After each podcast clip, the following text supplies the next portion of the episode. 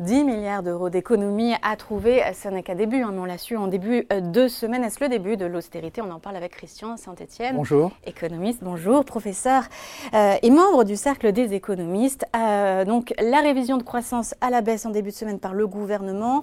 Avec ça, le discours de politique générale de Gabriel Attal, ses promesses. est-ce que ça tient encore hein, C'était fin janvier. Ou est-ce qu'il faut se rendre à l'évidence qu'il va falloir faire des ajustements? alors sur la croissance, euh, l'espérance d'une croissance de 1% est crédible à ce stade, euh, parce qu'on est, je pense, dans le creux de la vague. Euh, la conjoncture de l'ensemble de la zone euro n'est pas bonne, alors que, comme tout le monde le sait, l'activité est très bonne aux États-Unis.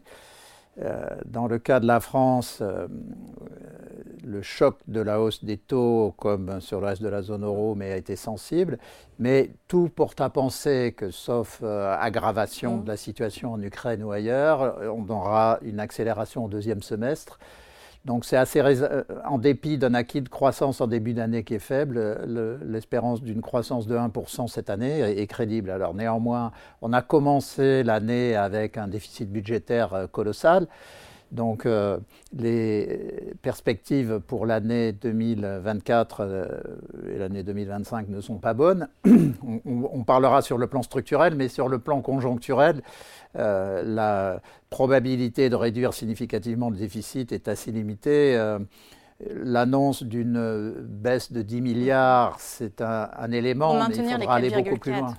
Il va falloir aller beaucoup plus loin je, dis tout de suite euh, ce que je pense, c'est-à-dire que euh, si on veut reprendre le contrôle de la dépense publique en France et, surtout de la dette, euh, il faut diviser par trois le déficit public. Le déficit public actuellement est à 4,5% du PIB. Si on veut enclencher une baisse du taux d'endettement en pourcentage du PIB qui est à 110 points actuellement, si on veut enclencher une baisse qui rassure l'ensemble des marchés financiers sur la stabilité et la, euh, crédibilité de la politique de finances publiques de la France, il faut revenir autour de 1,5 point de PIB de déficit. Et ça, ça exigera des mesures mm. que le gouvernement n'envisage même pas. Alors, parce que Bruno Le Maire a parlé de réarmement financier, parce qu'on entend beaucoup euh, réarmement pour, dans le cadre financier. Justement, qu'est-ce que ça voudrait dire Donc, uniquement baisser le déficit, baisser les dépenses, des dépenses de fonctionnement?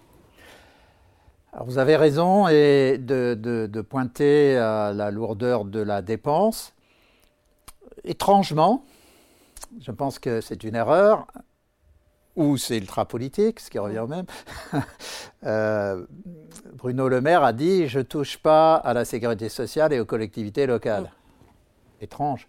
Euh, sur les 56 points de PIB de dépenses publiques, la protection sociale, c'est 34 points de PIB, c'est les deux tiers de la dépense publique. Donc euh, si on ne touche pas à la dépense de sécurité sociale, on ne voit pas très bien comment on va rétablir les finances publiques. Pour ce qui est des collectivités locales, quand vous allez dans les principales grandes villes françaises, euh, vous voyez que le problème, ce n'est pas euh, un manque de ressources, c'est un, un problème de management, à la fois pour la propreté, pour le fonctionnement de la circulation. Il y a des visions de contrôle et de gouvernement des collectivités locales qui sont très idéologiques.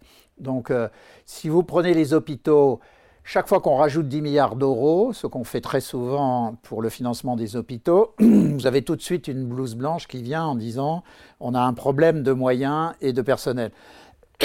Or, quand vous regardez euh, l'encadrement en termes de personnel des hôpitaux français comparés aux hôpitaux allemands, vous n'avez pas du tout de question de manque de personnel, vous avez une mm. question de suradministration. Ça pose la question de l'efficacité des services donc, euh, publics. donc la question centrale de la dépense publique en France est une question d'efficacité de la dépense.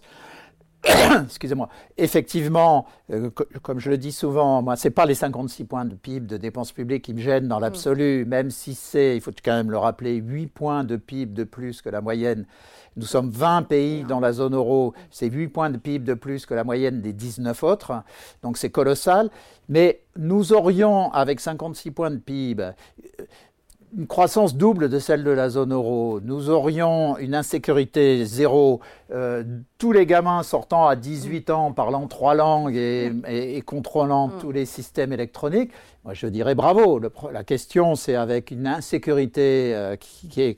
Alors, vous avez noté, parce que c'est très important pour, euh, pour ceux qui nous regardent sur les marchés financiers, c'est la première fois dans les dernières semaines où on a eu une évaluation de l'attractivité de la France qui a été euh, diminuée mm. du fait de la montée de l'insécurité, qui est absolument majeure, avec les homejacking mm. qui se multiplient, les, les attaques des, des voitures euh, venant de l'aéroport de Roissy sur Paris. Enfin, tout ça, on se croirait dans le tiers-monde des années 1950. Oui, mais là, ça va passer par, par, des dépenses publiques encore. Non, c'est une question d'organisation et, et, non, et une question de d'organisation de, la justice et, du lien entre police et justice.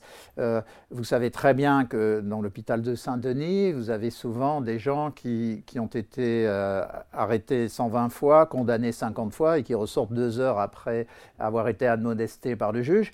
Donc, euh, il y a eu des expériences dans d'autres pays dans le monde pour reprendre le contrôle de la sécurité publique.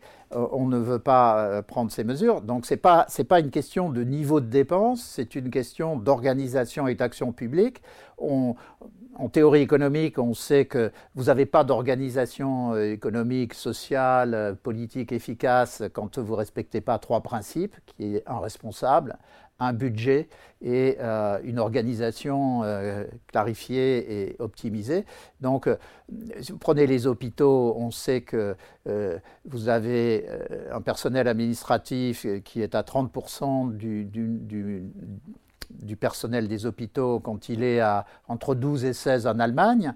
Donc euh, il y a une suradministration des hôpitaux comme vous avez une suradministration de l'agriculture il faut quand même rappeler pour l'agriculture que le nombre de paysans a été divisé par deux en 30 ans et au cours des mêmes 30 années, euh, le nombre de fonctionnaires au ministère de l'Agriculture a doublé. Voilà. Donc, ça, c'est simplification, c'est la bonne voie parce que la simplification, c'est c'est pas que dans l'agriculture qu'il faut le faire. Il faut le faire dans la santé, il faut le faire dans les collectivités locales. Dans les collectivités locales, il y a une suradministration et un, suremploi euh, 80% de l'augmentation de l'emploi public au cours des 30 dernières années vient des collectivités locales et, de l'hôpital. Ce n'est pas dans l'État. Mm. D'ailleurs, on peut même dire que si on réorganise la dépense publique, euh, il faudra faire plus pour le régalien, c'est-à-dire euh, armée, justice, euh, police, qui est tombé à un plus bas historique. Hein, avec euh, des, dépenses de, militaires qui sont à moins de 2 points de PIB, euh, les dépenses de justice, police euh, qui sont à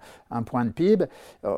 il faut absolument, il faudrait pratiquement, on, évoquait 56 points de PIB de dépenses publiques, il va falloir revenir, alors on n'est pas obligé de, revenir à, à 8 points de moins. Où est-ce que les coupes sont possibles justement si le. Je pense que c'est vraiment dans la protection sociale. Euh, c'est désagréable, mais, mais euh, il est vraisemblable que pour les retraites, il va falloir mettre en place pour plusieurs années une règle d'inflation moins 1% dans les revalorisations. Euh, désindexer il faut désindexer partiellement donc les retraites euh, et, l'ensemble des allocations. alors le gouvernement a déjà pris quelques mesures sur le RSA avec les 15 heures qui devraient être mises en place d'activités en contrepartie du RSA. Mais euh, et sur les mécanismes incitatifs, par exemple, la prime rénov, il va y avoir un, coup de rabot, alors que c'est incitatif justement pour un secteur de l'économie qui est le bâtiment, la rénovation euh, des logements. Alors là, vous, vous, voyez, j'ai évoqué euh, trois principes fondamentaux d'une action publique efficace. J'ai évoqué la question de l'organisation. Vous avez beaucoup de réflexions sur euh, cette question. Ça, fait une quinzaine d'années que je dis, si on veut aller vers une croissance propre, il faut investir dans la rénovation du bâti. Mmh. Hein, donc, je n'ai pas besoin d'être peint en vert pour dire des choses de ce type, mais simplement, après, je vais plus loin. Et j'ai parlé avec des spécialistes du BTP L'essentiel des villes sont bâties.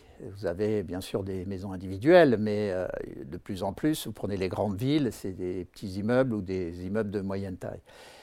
Rénover un appartement dans un immeuble, ça n'a strictement aucun sens. Hein.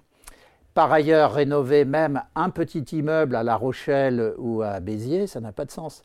De plus en plus, si vous voulez être efficace, il faut rénover des quartiers entiers, voire même des villes entières parce que ça permet d'amener le personnel, ça permettrait de créer à peu près 300 000 emplois pérennes de rénovation du bâti. Mais là encore, c'est des plans politiques, alors que voilà, la, une action politique d'efficacité. Mais ça reste. Euh, alors là, comment, par exemple, on pourrait procéder en, termes d'efficacité? Bon, ben, Vous annoncez, je ne sais pas, je prends au hasard la ville de La Rochelle, la ville de Béziers, la ville de Clermont-Ferrand. Euh, on, prend cette ville et on va faire une expérience on va d'abord identifier euh, tous les problèmes, les maisons, tous les immeubles qui sont euh, très déficients en termes de, qualité environnementale et on va faire un plan d'intervention global. Ça permet d'amener, je ne sais pas, 5000 personnes avec un maître d'œuvre et on se donne 6 mois, un an, 18 mois pour traiter la ville. Bon. Évidemment, tout le monde ne peut pas payer. D'abord, ça coûterait beaucoup moins cher, évidemment. On peut penser que si on faisait par ville, ça permettrait de baisser le coût d'intervention de 30 à 40% ce qui est quand même pas négligeable. Et ensuite, et ensuite euh, grâce aux effets d'échelle, et ensuite, euh, vous avez des gens qui ne peuvent pas payer. Ben, il y a plein de mesures. Vous aviez un fiscaliste qui était là. On peut parfaitement euh, prendre des euh, zut, quand on prend une propriété et qu'on on applique, euh, comme euh, pour un prêt, une retenue sur la valeur, une hypothèque. Vous prenez une hypothèque sur l'appartement et il y a un fonds national qui paye pour la personne qui ne peut pas payer. Donc vous faites toute une ville. Et là, c'est très efficace, avec des gains d'efficacité et d'organisation considérables. Et une fois qu'on a prouvé que ça marche, eh bien, vous le faites pour l'ensemble du territoire, en créant une filière, en créant des écoles de formation. Vous en avez pour 20 ans et euh, vous allez faire des économies à la fois d'énergie et d'émissions de gaz à effet de serre. Donc, ce que j'évoque pour l'immobilier, il faut le faire pour l'agriculture. L'agriculture, c'est vrai qu'il faut renforcer la loi Egalim. Le plan du gouvernement, je suis souvent critique sur le gouvernement, mais le plan annoncé par Attal, le Premier ministre, ce matin, est plutôt bon. Donc, euh, euh, effectivement, d'ailleurs, je ne dis pas ça seulement parce qu'il faut aider l'agriculture. Pour rationaliser aussi l'agriculture. Voilà, mais prenez l'agriculture, euh, il faut quand même rappeler que la taille moyenne de la ferme française euh, est encore très inférieure à ce qui est optimum. Euh, on a déjà beaucoup réduit le nombre de fermes, sachant que, en plus, vous savez que 20% des fermes font 80% de la valeur ajoutée dans l'agriculture, mais il va falloir donc continuer de réduire le nombre de fermes en augmentant la taille, ce qui va être favorisé par le départ de nombreux agriculteurs, mais la contrepartie, c'est de s'occuper des paysages. Il faut distinguer la production agroalimentaire, qui doit être de qualité, avec moins de phytosanitaires, euh, sans faire de surtransposition européenne. Mais, euh, mais en même temps, il faut, euh, et, là j'y suis extrêmement sensible, protéger nos paysages. Donc là aussi, il faut créer un statut particulier de, de, de, sorte de paysans protecteurs du territoire où on leur verserait un SMIC. En contrepartie, ils, bon, ils continuent de produire. Hein. notamment, ça pourrait être le cas dans l'élevage. Alors, on, on, est en train d'envisager un statut dans l'élevage. Mais en contrepartie, ils auraient des obligations d'entretenir d'entretien des haies, d'entretien des chemins, d'entretien de, des forêts qui sont proches. Il faut contrôler tout ça. Qui, qui peut contrôler? Ah mais si. Euh, hmm. Alors. Il faut mettre en place, il faut contrôler, c'est encore un peu Les paysans auxquels vous confieriez ce rôle, hmm. ils, adorent la nature. Donc 90% euh, d'entre eux vont bien le faire euh, par, envie de bien le faire. C'est pas de la paperasse, parce que ce qui c'est ce dont ils ah non, non, c'est de la paperasse. Non, non, parce que là, c'est relativement facile, même hmm vous faites un coup d'hélicoptère. Mm. Aujourd'hui, par hélicoptère, on contrôle les rendements des terres, mm. donc on peut contrôler si les paysans mm. ont, nettoyé les haies euh, ou nettoyé les bouts de forêt qui sont dans leur contrat. Et euh, ça, coûterait beaucoup moins cher que de laisser les territoires partir à l'abandon.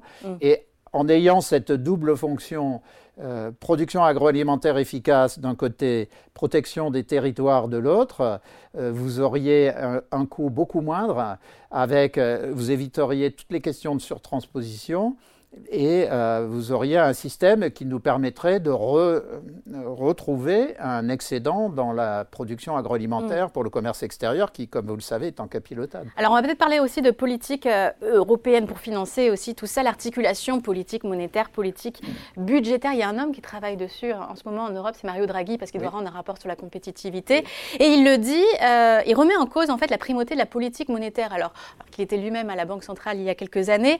vous êtes d'accord avec ça Alors, attention, euh, il ne remet pas en cause le, prix, il le remet en cause le fait que on, a, on a mené une politique qui était totalement centrée sur la demande et qu'on a oublié l'offre. Et qu'on a eu un des chocs d'offres récemment et on a eu en Europe avec euh, la guerre en Ukraine, les prix de l'énergie. Donc il dit, attention, quand on est dans un monde dominé par les chocs mm. d'offres, euh, il faut agir davantage par la politique budgétaire. Et dans ce cas-là, il faut que la, la, politique monétaire accompagne. Alors après, il faut voir ce que Draghi va mettre dans, les, dans la politique budgétaire. on vient d'en parler de politique bah budgétaire d'une certaine bah façon. Quand on a dit... Ce sont des dépenses qu'il faut, Il faut restructurer et être efficace. Quand j'évoquais euh, la restructuration du bâti ville par ville, ça c'est un choc d'offres positif. Mhm. Quand j'évoquais la restructuration de l'agriculture, comme je l'évoquais, c'est un choc d'offres positif. Ça a temporairement un coût de financement. Donc euh, ça, il faut euh, l'évaluer comme de l'investissement. Et, Mais comment on finance avec des taux élevés Alors justement, euh, et c'est d'ailleurs ce que Draghi va certainement proposer, une meilleure articulation entre mm. politique budgétaire et politique monétaire en prenant en compte la qualité des politiques budgétaires. Et quand on voit des politiques budgétaires qui accompagnent des chocs d'offres positifs au niveau européen, parce que ce que j'ai évoqué pour la France, il faut le faire en Italie, en Espagne, en mm. Allemagne, aux Pays-Bas, ainsi de suite, si tous les pays européens, si on faisait un contrat de politique euh, macroéconomique intégrant simultanément le budgétaire et le monétaire, comme je viens de le dire, avec des politiques euh, budgétaires accompagnant des chocs d'offres positifs dans différents secteurs, à ce moment-là, il faut clairement que la politique monétaire soit accompagnatrice ce qui ne pose aucun problème puisque nous avons un excédent extérieur au niveau de la zone euro.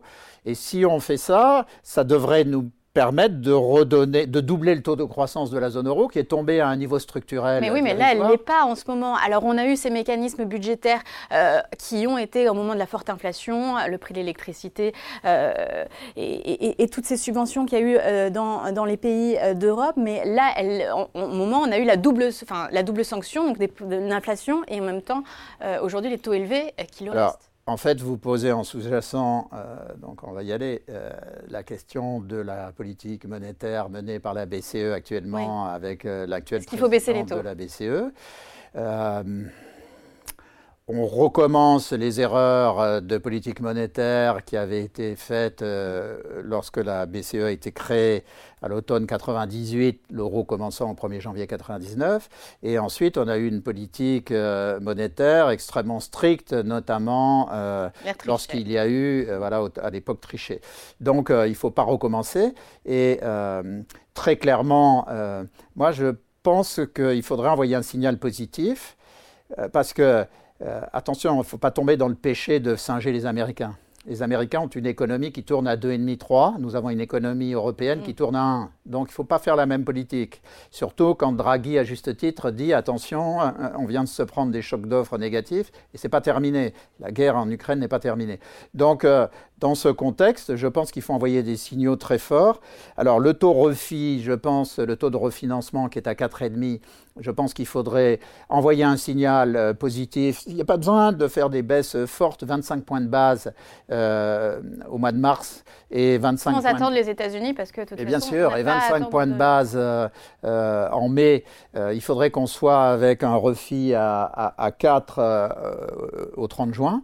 Euh, c'est très peu, c'est un demi-point sur, euh, sur quatre mois, c'est minuscule, mais euh, ça vous donne une incitation sur les marchés financiers et sur les investisseurs mm. et sur les ménages pour l'achat de, logements.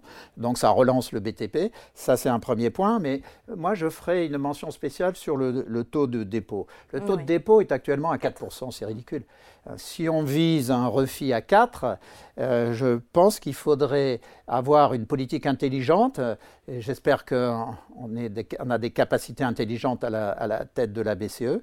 Et je pense qu'il faudrait aller vers un écart entre le taux de dépôt et le taux refit, euh, allant jusqu'à un point. C'est-à-dire que si on vise un, un, refit à 4, il faut viser un taux de dépôt à 3. Euh, découpler les taux. Alors il faut découpler sur, sur, sur cet écart-là, parce que le taux de dépôt, ça ne fait qu'enrichir les banques. C'est un frein euh, aux prêts qui sont faits au secteur productif. Donc, euh, j'irai dans cette direction. Moi, j'irai encore plus loin, d'ailleurs, en termes de politique monétaire.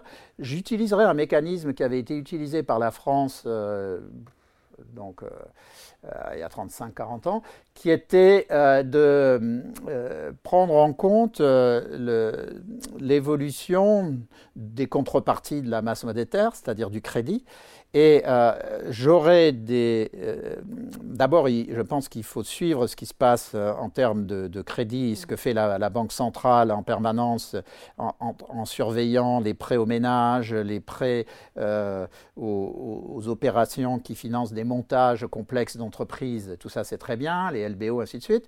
Mais en contrepartie, je donnerais un avantage pour les crédits au secteur productif PME, ETI dans l'ensemble de l'Europe.